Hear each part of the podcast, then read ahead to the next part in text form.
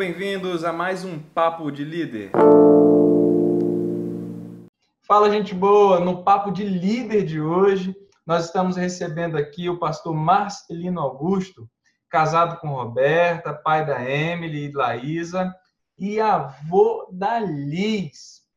Marcelino é, é formado aí. em análise de sistemas e também em teologia.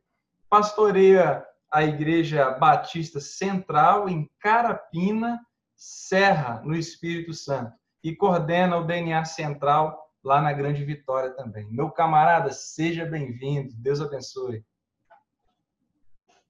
Amém. Eu agradeço aí o privilégio, a oportunidade de estar com você, amigo, querido companheiro de jornada. Eu tenho certeza que será um tempo muito especial. Eu espero contribuir não apenas com esse projeto, mas contribuir com a vida daqueles que vão ter acesso a esse material. Muito obrigado pelo convite. Cara, que bom. É uma honra para a gente poder receber você nesse bate-papo aqui. Tenho certeza que nós seremos edificados, né? Não só eu aqui, mas todos que estão assistindo também. Campeão, deixa eu começar desde o início com você. Como foi a sua chamada ministerial? Quando que você se sentiu impelido por Deus para aceitar o desafio de pastorear uma igreja? Então, é, meados de 2003, nós iniciamos um pequeno projeto aqui na região de Carapina, em Serra, um pequeno grupo de irmãos. A nossa intenção jamais era pastorear, jamais era ser pastor, pelo contrário, eu tinha até uma certa aversão à, à, à função pastoral nesse tempo mas percebi uma necessidade, uma carência, especialmente dos jovens, em serem liderados e conduzidos é, num projeto de relevância na comunidade. Então, comecei a juntar uma turma do bairro para fazermos campanha contra dengue, campanha contra a, a, a, sujeira na rua, contra lixo acumulado, e fomos criando várias causas que nós julgávamos ser importantes na comunidade. Isso foi atraindo pessoas, isso foi juntando é, pessoas, mas ao mesmo tempo isso foi criando muitos desafetos, especialmente na, como nós podemos dizer assim, naquela estrutura religiosa já estabelecida, que não tinha muito muito compromisso com a comunidade, né? E, enfim, é, nessa época nós trabalhávamos na área é, de análise de sistemas. Eu tinha uma pequena empresa que foi se desenvolvendo e ganhando clientes e ganhando uma certa relevância no mercado nacional é, de cobrança e liberação de crédito.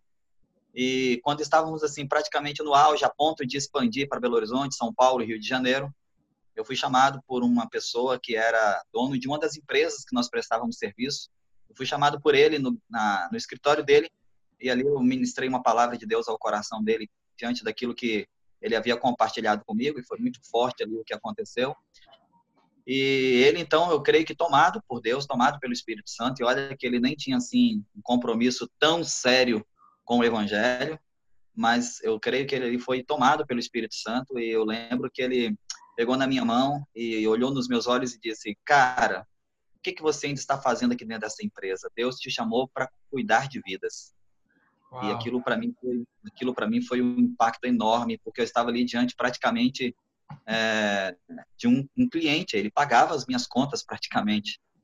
E ele disse: O seu lugar não é aqui, cara. Eu vejo, você atende ligação toda hora, você usa o computador o tempo todo para enviar material para as pessoas. Eu estou monitorando a sua vida, mas não é para te criticar e nem te reclamar, não. É para observar que você é tão jovem, já gasta boa parte do seu dia é, investindo nessas pessoas que vêm aqui no escritório, você as atende pessoalmente aí na sua sala e, cara, vai cuidar desse povo aí que tá precisando de você. Cara, ali um temor tão grande tomou meu coração, porque há poucos dias atrás dessa experiência eu tinha ido a uma conferência com o pastor Antônio Cirilo e o David Killan, e, e eles, assim, é, praticamente apontaram o dedo para mim. A gente sempre tem essa sensação que estão falando conosco, né? E eles praticamente apontaram o dedo para mim, liberaram uma palavra profética muito forte, como eu nunca tinha ouvido antes. E agora, ali, pouco mais de uma semana depois, eu estou diante de um cliente que está dizendo para mim: sai do escritório, vai cuidar dessas pessoas. E foi interessante, uma prova que realmente Deus estava nesse negócio, porque aí eu fui para casa meio atordoado com aquela palavra. e eu pensando que ele iria até cortar o contrato dele com a empresa, né? E, tipo assim, é, achando que era uma coisa completamente diferente da realidade. No outro dia, ele, eu estava de volta no escritório, ele me chamou na sala dele, ele disse: Olha, eu quero que você leve a sério aquilo que eu te falei ontem. É, e para você entender que não sou eu que estou falando isso, mas eu passei a noite pensando naquilo que a gente conversou ontem, como você abençoou a minha vida, como você é, como você foi importante para aquela decisão que eu tomei ontem e que já está mudando a, a, história da minha família. É, eu quero que você vá cuidar daquelas pessoas que, que têm te procurado todos os dias e que eu tenho visto. E eu vou, eu vou é, te dar um prazo de três meses para você conseguir alguém para substituir você lá na empresa. E nesses três meses, é, você vai continuar recebendo o seu contrato no valor integral. Você não precisa ir lá nem um dia mas você vai receber o seu contrato no valor integral e eu quero apenas que você treine alguém para ficar no seu lugar. Eu entendi aquilo como sendo um, algo de Deus, fui orar a respeito, é, conversei com a minha esposa, recebemos uma testificação do Senhor e a partir daquele momento eu então entreguei a empresa é, para um outro sócio. Ele tocou o negócio que até hoje existe, uma grande empresa, uma empresa super relevante e assumi então a responsabilidade que Deus já estava me dando ali Uhum. E fui cuidar daquela, daquele pequeno grupo de jovens que Deus colocou ali para eu cuidar, um pequeno grupo mesmo, cerca de oito pessoas que depois viraram 16, depois viraram 23. E assim começa a história da Batista Central. Isso, isso já faz quanto tempo, cara? Cara, isso foi 2003, né? Eu assumi mesmo assim o chamado ministerial é, no mês de setembro de 2004. Em 2004, hum eu assumi a liderança desse grupo como um pastor. É, assim, nesse período de, de, pequeno grupo, nós fomos é, pastoreados por, por, por, uma igreja, fomos cuidados por alguém que já tinha a função pastoral, e ele me mentoreou naquele tempo, ele cuidou de mim, ele me instruiu, é, ele me colocou no seminário de teologia, né? ele me, me, empurrou para, para o estudo teológico, eu apaixonei pelo negócio mesmo, é, não tinha interesse nessa área, mas quando entrei na, na, no seminário de teologia, apaixonei pela coisa, pelo ensino da Bíblia, pela, pela, pelo assunto, e, e, e, ali ele me instruindo, ele me ajudando, ele me orientando. E mesmo antes de ter terminado o seminário de teologia, reconhecendo aquele chamado que havia sobre mim, ele me consagrou ao ministério pastoral, ele entregou a responsabilidade de pastorear aquele grupo a mim, e aí eu assumi ali o ministério pastoral, no meio de muitos desafios e muitas adversidades, Uhum. Mas nós começamos ali um trabalho com um pequeno grupo que foi crescendo e graças a Deus tomou uma proporção que a gente nunca imaginava. Somente a mão de Deus podia ter feito isso. Marcelino, a, a central, então, ela já começou em células ou não? Você precisou fazer uma transição? É, então, nós precisamos fazer uma transição, por quê? Porque nesse período que nós começamos a, a, a igreja, vamos dizer assim, institucionalizada, nós estávamos debaixo da liderança desse pastor que eu te falei, uhum. né? ele nos assumiu, ele, ele, ele nos, nos abraçou, ele nos acolheu. É, esse grupo era chamado de, de rebelde, de, de, de, jovens perdidos que, que, que, não, que não queria estar debaixo de uma liderança pastoral, enfim, é aquilo, aquela história toda, né? É, os religiosos que não querem se mover e se incomodam demais quando outras pessoas decidem se mover. Então, essa igreja nos acolheu, esse pastor nos abraçou, assumiu o pastoreio sobre nós, porém, era uma igreja convencional, então, nós passamos ali, para você ter uma ideia, né, nós começamos é, esse movimento é, em parceria com essa igreja em 2004, como estou te falando, e nós é, só fomos emancipados em 2012. Então, é, nós ficamos aí é, do, é, seis anos, é isso? 2004, seis, oito anos, né? Oito anos, oito anos debaixo dessa liderança e totalmente obediente ao modelo e, a, e as, as, diretrizes que eles nos passavam, né? Embora tínhamos essa paixão pelo pequeno grupo, tínhamos essa, essa paixão pela visão celular, mas estávamos ali baixo uma liderança e obedecemos é, irrestritamente todas as diretrizes e permanecemos os oito anos de acordo com as diretrizes que recebíamos. Após a emancipação, eles mesmos, é, a própria igreja nos emancipou, né, por, é, por ocasião do aniversário de 15 anos dessa igreja, eles emanciparam as 15 maiores congregações, nós éramos a segunda maior congregação naquele momento. Então fomos emancipados, recebemos do pastor presidente, que até hoje é meu amigo, recebemos a liberdade de caminhar na direção que Deus nos desse. Nós entendemos que a visão celular era o melhor caminho e a partir daí começamos a estudar alguns modelos. Porém, a igreja estava oito anos acostumada com um modelo, né? Então, é, de 2012, apenas em 2015 é que nós começamos de fato, é, que nós conseguimos de fato iniciar um processo de transição. Nós levamos ainda, depois da emancipação, três anos para iniciar um processo de transição para o modelo celular. Uhum. E aí, a pergunta central desse papo de líder aqui, que é o, o desafio da liderança, eu gostaria que você pudesse dizer para a gente, nesses anos, pastoreando aí a Central, diz para a gente qual foi o maior desafio que você enfrentou. Cara, o ministério pastoral é uma aventura diária, né? Eu corro o risco de falar, eu corro o risco de, de contar algo para você aqui e amanhã ter que gravar uma live de novo falando que tem outra grande aventura, que tem outro grande desafio. Bom, é, alguns desafios, Devinho. O primeiro deles é ser um pastor jovem, comprometido com a palavra e ao mesmo tempo contextualizado. Para mim, esse é um grande desafio, né? Pastorear jovens, uma igreja que hoje a média de idade da central hoje aqui em Serra é 27,8. Então, é uma igreja muito jovem.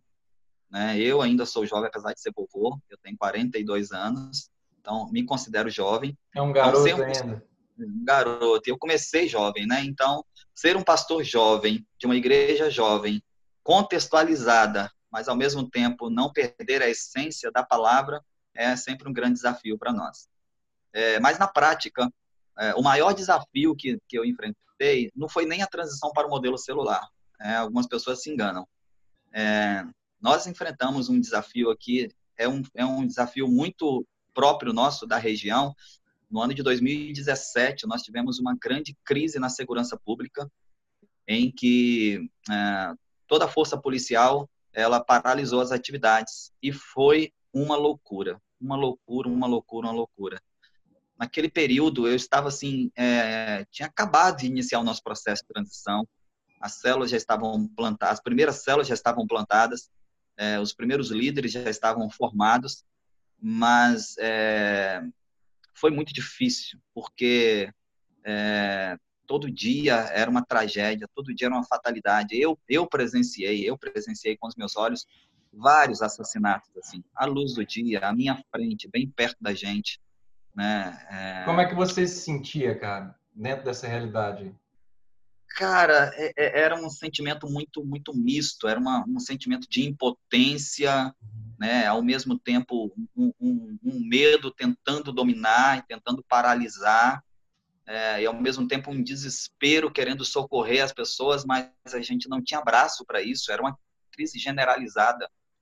Então, não houvesse, não havia muito que nós poderíamos fazer porque era uma crise institucional, era uma crise que envolvia governo, política, enfim, uma, uma verdadeira loucura, né? Então, assim, a gente enfrentou um desafio enorme naquele período, mas eu digo assim, hoje, a questão do, da Covid-19, nós, sinceramente, querido, nós fomos preparados naquele tempo, porque, por exemplo, é, nós não podíamos fazer cultos muito abertos, era assim, era uma loucura. Você começava um culto, de repente, um tumulto no bairro. A nossa a sede da nossa igreja, ela está numa periferia. Então você imagina, né?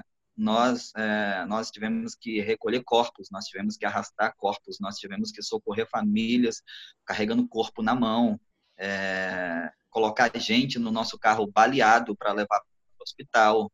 É, entrei no ônibus, uma situação, é, eu tinha acabado de entrar no ônibus e um camarada entrou atrás de mim, ele praticamente pulou por cima de mim para assassinar um cara que estava sentado bem na minha frente, e isso assim à luz do dia, e foi uma loucura.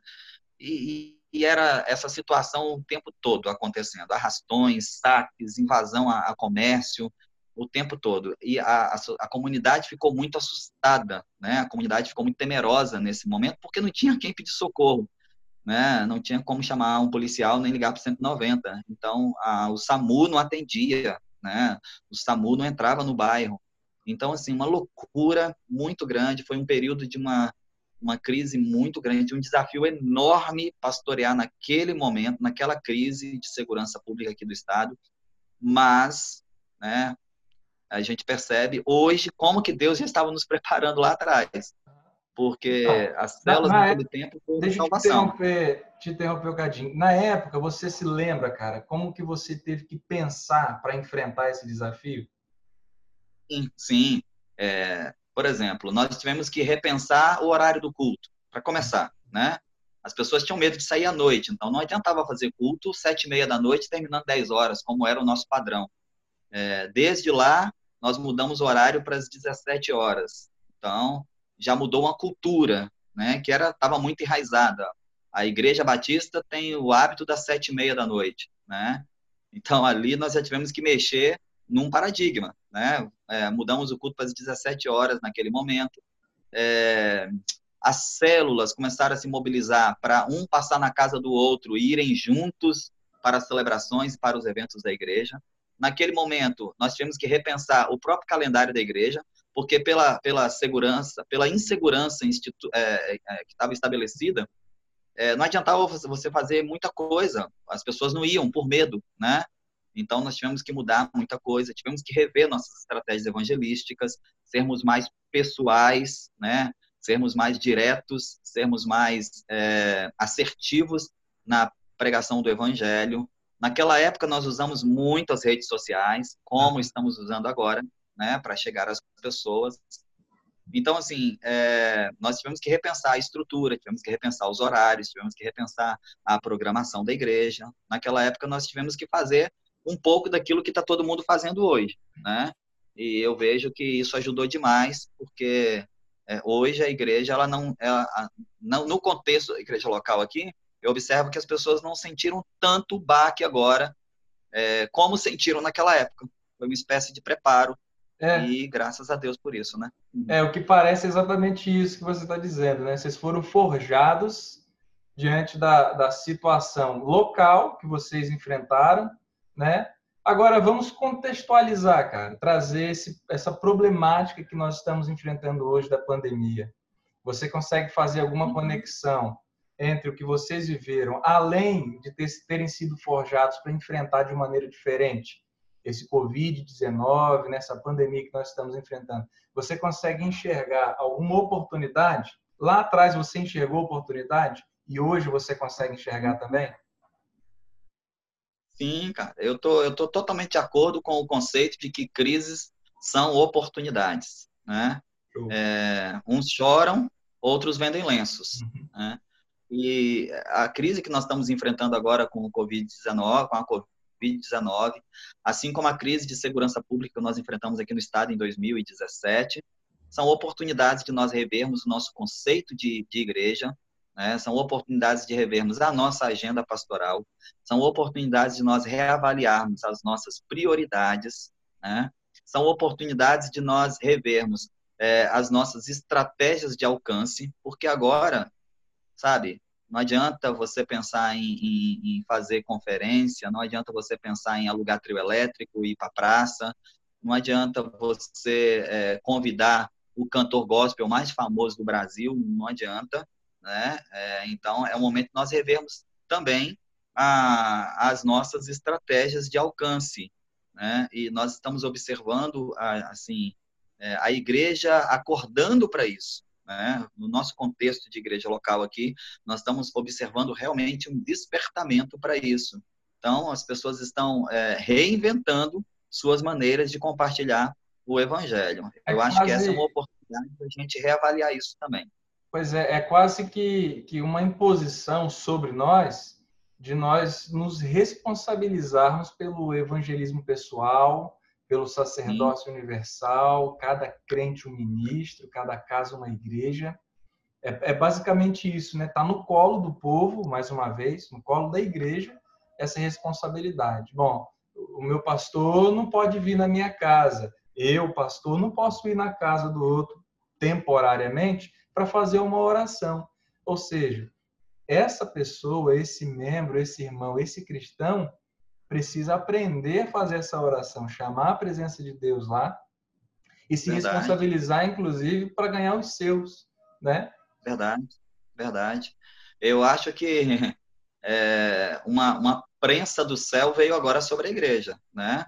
Ou, ou, ela, ou ela exerce o seu sacerdócio, ou, ou ela vai perder os seus, porque é, a gente tem visto isso, pessoas nos relatando, pastor, eu nunca tinha feito um culto doméstico, pastor, eu nunca tinha orado pela minha família, pastor, lá no culto, na celebração de domingo, cada um ia para uma cadeira diferente, cada um ia para um ministério diferente, a gente não tinha experiência de adorar juntos. Domingo agora o Senhor mandou a gente pegar nas mãos um do outro aqui na sala e adorarmos juntos, isso foi maravilhoso.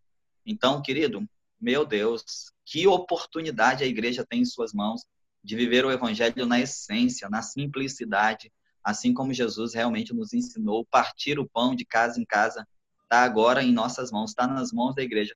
Ou a igreja transiciona agora, ou a igreja entende agora o que é ser igreja, ou, vou te dizer uma coisa, dificilmente ela vai entender depois, tá? Essa é a grande oportunidade que temos nas nossas mãos.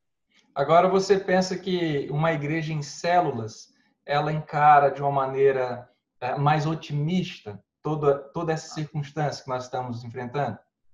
Sem dúvida, irmão. Olha, todo dia eu agradeço a Deus pela visão celular. Eu tenho incluído nas minhas orações diárias, Senhor, muito obrigado pela visão celular. Obrigado pela tua palavra de Atos 2. Obrigado por Paul Yong Cho. Obrigado pelo Paulo Mazzoni, obrigado pelo Abe Uber, obrigado pelo René Terranova, obrigado por esses homens e mulheres que, sabe, não não não se intimidaram e, e ah, contra tudo e contra todos é, insistiram no modelo da igreja na casa e, ó, oh, Devinho, sem dúvida, sabe? Eu não sei o que seria do Marcelino hoje sem a visão celular na central. Eu estaria louco. Eu tenho colegas aqui de igrejas convencionais estão loucos. Eles não têm hall de membros, eles não têm lista com número de telefone, eles não sabem simplesmente como chegar às pessoas. Eles não têm ideia, porque antes eles pastoreavam elas do púlpito e eles estavam satisfeitos com isso. E eles estão loucos agora sem saber como chegar a essas pessoas, né? E eu não estou assim de forma nenhuma posso afirmar para você preocupado, de forma nenhuma. Eu tenho certeza que hoje eu direta ou indiretamente, eu estou chegando a cada membro da central. Cada membro da central hoje está pastoreado, cuidado, monitorado, acompanhado, visitado, ainda que pelo Zoom, ainda que pelo, pela live, ainda que pelo Hangouts, ainda que pela chamada de vídeo do WhatsApp, ainda que por um áudio ou por uma ligação, ainda que por um devocional que eu compartilho toda manhã e isso espalha igual pólvora aqui na comunidade todos estão chegando de alguma forma. Hoje, eu quero te contar rapidinho, hoje eu fui é, visitar uma família muito necessitada aqui da comunidade, e, e quando eu estava chegando perto, eu parei o carro, e quando eu abri a porta, um, um menino, um garotinho, acho que de 8, 9 anos, estava na janela de casa e falou assim, mãe, mãe, mãe, olha aqui o pastor que mandou a mensagem para a gente hoje de manhã no celular. Então, assim, é, eu nem conheço, não faço ideia de quem é, mas é alguém que vai numa das nossas células e certamente recebeu aí, né, é, recebeu aí por cascata, né, efeito cascata, é, a, a, mensagem que eu compartilho toda manhã é, para os membros da Central. Então, para você ver, está nas nossas mãos a maior oportunidade, a oportunidade de fazer a maior colheita de todos os tempos. Então, sem dúvida nenhuma, a visão celular veio como um bálsamo, um remédio. Na verdade, aqueles que se precaveram né, antecipadamente, a visão celular foi uma vacina. Para nós aqui não foi remédio, foi uma vacina. Nosso povo está vacinado e a gente não, claro, a gente adora estar juntos. A gente Sim. ama a celebração de domingo, é poderoso estarmos juntos, mas o povo não está desesperado, o povo não está apavorado porque não está tendo culto no prédio no domingo à noite. É, e isso certamente eu atribuo a, ao sucesso da visão celular. Amém. Cara, você me fez lembrar aqui uma, um assunto, né, que constantemente eu, eu, eu levo para a igreja, principalmente no púlpito. De tempo em tempo eu estou falando assim, gente, é o seguinte, ó, olha que engraçado, cara. Se sair um decreto, foi, essas são as minhas palavras. Foram, né, durante vários é, meses, pregações. Se sair um decreto e uma perseguição começar contra a igreja e nos proibirem de cultuarmos aqui no templo, ainda uhum. assim a igreja permanece. Cara, nós Cara, esse é, um, esse é um discurso que eu, que eu fazia lá na transição, lá no início da transição. A gente fez teatro, é, é, simulando a igreja perseguida, né? é, a gente fingiu que, que tinha policial entrando na igreja e, e, trancou tudo e apagou tudo, né? E aí o pessoal do teatro entrava depois é, com, a, com a, uma vela, uma vela, uma velinha, uma vela acesa lá no altar, né? E, e uma mesa estava lá e, e, o pessoal sentando na mesa e abrindo a Bíblia e orando. E a gente usou aquilo demais para mostrar à igreja que poderiam fechar as portas do prédio, poderiam fechar as portas do templo, mas a igreja ela continua, continuaria como uma luz né, acesa em cada casa. A gente usou isso demais, você, você lembrou algo que a gente faz realmente desde o começo da transição. Que show, cara. Pois é, aí. E hoje a gente está vivendo exatamente esse tempo, né, cara, de não estamos coletivamente. Eu sinto muita falta. É, eu tenho certeza que os membros estão sentindo muita falta desse abraço, desse bate-papo, desse café que a gente fazia constantemente juntos no domingo pela manhã porque a gente né, não tem culto coletivo domingo de manhã, é cada um cuidando da sua família. E aí, é, de tempo em tempo, a gente fazia um ajuntamento e almoçava junto e tal, aquela coisa de vida na vida. Isso faz falta, mas eu tenho certeza que nós estamos enfrentando de um jeito muito diferente, cara, todo esse momento. Porque isso, isso, foi ensinado, né? Foi ensinado o tempo todo. Olha, se nos proibirem aprendam uma coisa: Deus não habita em templo feito por mãos de homens. Ele habita Verdade. nesse templo aqui. Então, onde nós estamos, ali é um altar para o Senhor. Ali é Verdade. a igreja do Senhor, né? Então, isso é lindo Verdade. demais. Eu, eu também concordo, entendo que, que assim, é, fomos vacinados, né, cara? Fomos vacinados é, para esse momento a igreja em células, né, ela está vacinada exatamente para enfrentar esse momento de uma maneira diferente. Eu, eu fico feliz demais assim por saber que é, existem pastores é, é, interessados em fazer a igreja viver de uma maneira simples, como você mencionou agora há pouco. É simples. A igreja é uhum. simples, uhum. cara. É a igreja Verdade. que no dia a dia pratica o amor, ajuda um ao outro mutuamente, divide o que tem, e o Senhor vai uhum. acrescentando aqueles que vão sendo salvos todo dia. Isso é bom Verdade. demais. É interessante, Davi, você está falando. É, uma semana antes disso tudo estourar, né, aqui no, especialmente no estado aqui um decreto governamental, nosso, nosso governador ele não proibiu, assim como a maioria dos governadores, né, ele não proibiu, mas ele recomendou e como alguém que está sujeita às autoridades e que respeita as autoridades, a gente entendeu que deveríamos seguir as recomendações né, do governador. Mas uma semana antes dele publicar esse decreto, a gente tinha passado lá na igreja aquele vídeo do verdadeiro discipulado, né? Jesus disse, ide fazer discípulos. Aí aparece uh, o narrador falando assim, e se isso o culto lá na igreja, né? É. E mais com isso, aí mostra o cara indo de casa em casa. É, e se fizéssemos menos eventos, menos celebrações, menos congressos e fizéssemos mais discípulos? E se gastássemos menos com construções, com bazares, com não sei o quê, e gastássemos mais com investimento na vida da... Então, uma semana antes nós tínhamos passado esse vídeo lá na igreja, lá no culto, e foi impressionante como que depois o pessoal lembrou, né? O pessoal ficou até falando assim, é, pastor, se eu tinha recebido essa informação em off, não estava falando nada para gente, né? Mas não, não, é porque é, é, é, o nosso entendimento mesmo, é o dia a dia e a gente entende que mais cedo, a gente já sabia que mais cedo ou mais tarde essa crise ou outra crise iria nos forçar como igreja a colocar em prática o nosso discurso de que cada casa é uma igreja, cada membro é um ministro e que a igreja somos nós. E nós estamos aí agora, com a oportunidade nas mãos de não apenas falar e discursar, mas viver a cada dia essa realidade. É isso. Estamos sendo, na verdade, estamos tendo a oportunidade de praticar o que a gente vem entregando há isso tempo. Aí. É, é a hora agora isso de praticar. Não é isso? É isso aí. Que bem. Verdade. Verdade. Meu querido, deixa eu te falar uma última coisa, cara. Assim, estamos chegando no finalzinho, o bate-papo ele vai rendendo, é gostoso demais. Mas eu gostaria de pedir a você, Marcelino, uh, que você pudesse deixar um conselho, uma dica, uma orientação aí para os líderes, pastores que estão assistindo a gente agora. Cara, a dica que eu dou é, é esteja em constante reavaliação. A gente começou nesse processo aí fazendo as lives, mas a gente já está avaliando e vendo que isso não é suficiente, porque as nossas lives elas estão no meio de milhares de lives que tem aí é, pela internet. Então, a gente já está tendo que se reinventar, né?